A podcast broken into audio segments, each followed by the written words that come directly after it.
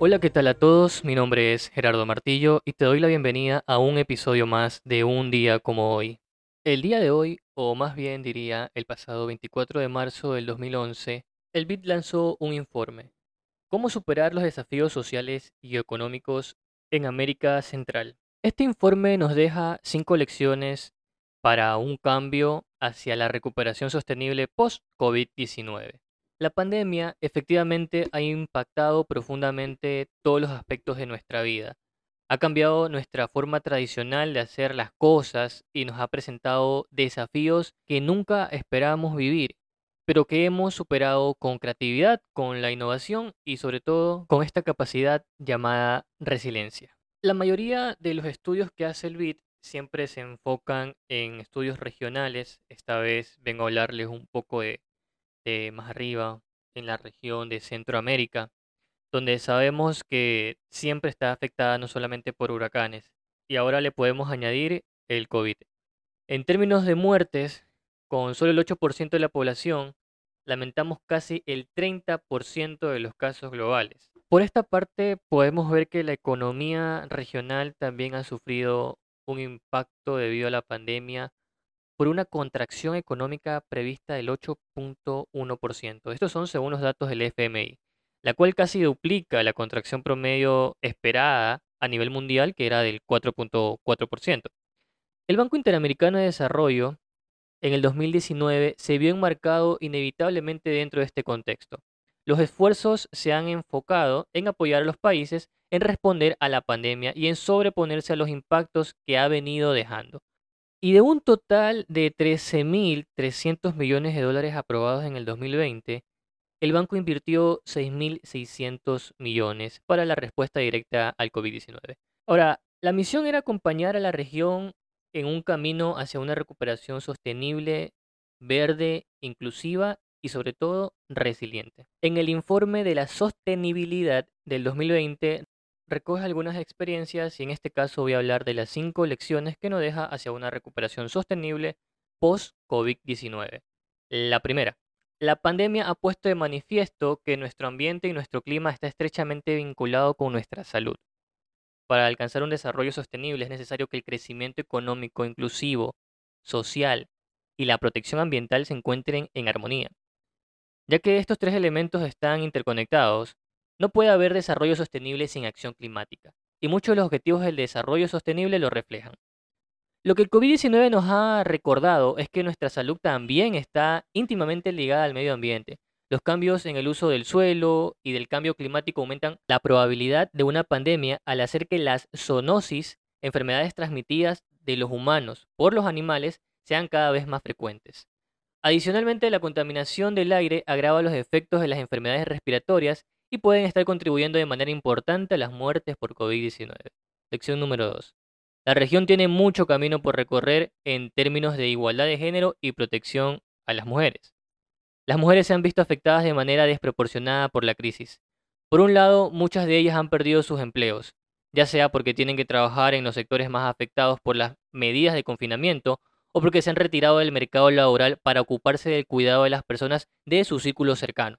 Por otro lado, las medidas de contención necesarias para reducir la transmisión del virus han llevado a un incremento de la violencia doméstica contra las mujeres, quienes se han visto aisladas de las personas y los recursos que podrían ayudarlas. Reconociendo esta pandemia silenciosa, se está llevando a cabo un proyecto que utiliza la tecnología para reducir las barreras que las mujeres enfrentan al momento de buscar apoyo contra violencia y expandir canales de ayuda y cobertura de servicio a los sobrevivientes. Incluye nuevos canales de plataformas digitales como WhatsApp o mensajes. El proyecto también integra los sistemas de información para centralizar los registros y compartir la información con aquellos que corresponden a las llamadas. Tercero, la transformación digital es clave para construir sociedades más verdes, inclusives y resilientes. El COVID-19 nos obligó a imaginar y hacer realidad un mundo de movilizaciones físicas limitadas. Gracias a las herramientas en línea, muchos negocios pudieron continuar funcionando con los teletrabajos y el comercio electrónico. Y varios niños y jóvenes retomaron sus estudios a distancia. Si bien es cierto que el mundo digital no está disponible para todos de manera igualitaria y que es necesario trabajar para cerrar esta brecha con el fin de que todos se beneficien con la digitalización, ya que las herramientas en línea abren un mundo de posibilidades para ampliar la provisión de servicios al tiempo que se reducen las emisiones de gas efecto invernadero vinculadas a los desplazamientos. Por ejemplo, un proyecto en el BID ha contribuido a fortalecer las modalidades de atención a través de telemedicina en Argentina, puntuando a específicamente en atender a poblaciones vulnerables. En el 2019, el número de centros públicos de salud que participan en la Red Nacional de Telemedicina creció más del doble. El 30% de los centros en el modelo fue implementado para áreas rurales con accesos limitados a la medicina especializada, lo que demuestra que los servicios de telemedicina pueden ayudar a cerrar esa brecha de desigualdad. Lección número 4. La infraestructura continúa siendo un motor del crecimiento inclusivo y será un elemento central de la recuperación sostenible. Las sociedades dependen de infraestructura de calidad para llevar a cabo sus actividades diarias y proveer todo tipo de servicio. La infraestructura es crucial para mantener nuestra calidad de vida para lograr crecimiento y para conseguir un desarrollo sostenible. Los activos de infraestructura son de larga duración, por lo cual es aún importante que sea sostenible y resistente. De igual forma, el desarrollo de una infraestructura es intensivo en mano de obra, por lo cual este tipo de inversiones suelen ser usadas por los gobiernos para revitalizar las economías y generar empleo rápidamente luego de una crisis. Está claro que la recuperación no puede consistir en volver como estábamos antes. Este momento es de aprovechar la oportunidad para construir economías bajas en carbono, inclusivas y resilientes al clima. La infraestructura sostenible es un motor de ese crecimiento inclusivo y una herramienta clave a la recuperación, por lo que el BID se está impulsando todo tipo de proyectos como el de las Bahamas, donde se está iniciando una transición energética del país, en el cual actualmente la energía renovable constituye menos del 1% de la matriz.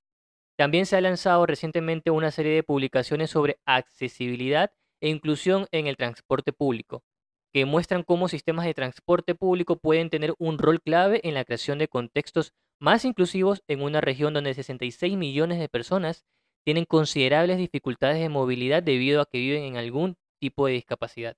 Lección 5. La descarbonización debe ser una de las metas principales de la recuperación sostenible. Las estrategias de descarbonización a largo plazo necesarias para alcanzar los objetivos climáticos de acuerdo al Acuerdo de París son vitales para guiar la recuperación. Construir esas economías de cero emisiones netas que se ha mencionado requerirá una completa transformación de las mismas. Pero lejos de ser un freno para el desarrollo, la descarbonización es una oportunidad de abordar las desigualdades socioeconómicas persistentes y generar crecimiento verde, resiliente e inclusivo.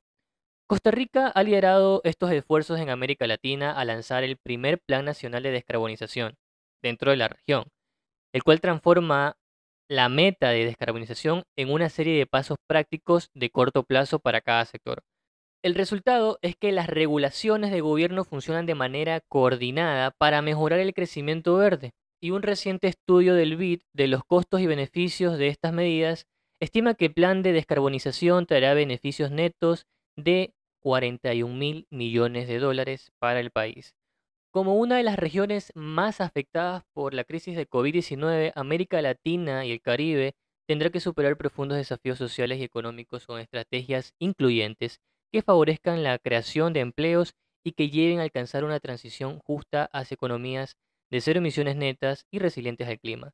Si quieres conocer más sobre todas las lecciones que hablé, voy a dejar el link del informe de sostenibilidad y voy a dejar también el, el link de YouTube donde se hizo la exposición, un webinar que fue lanzado el 24 de marzo de este año. Bueno, sin más que decir, esto ha sido todo el episodio del día de hoy. Te dejaré toda la información en mi blog personal. Me puedes encontrar como Gerardo Martillo en WordPress, Gerardo Martillo en todas las redes sociales, en Instagram, en Twitter, en House Club que estaré todos los lunes a las 7 de la noche compartiendo un poco con ustedes. Así que te deseo que tengas un excelente día. Chao.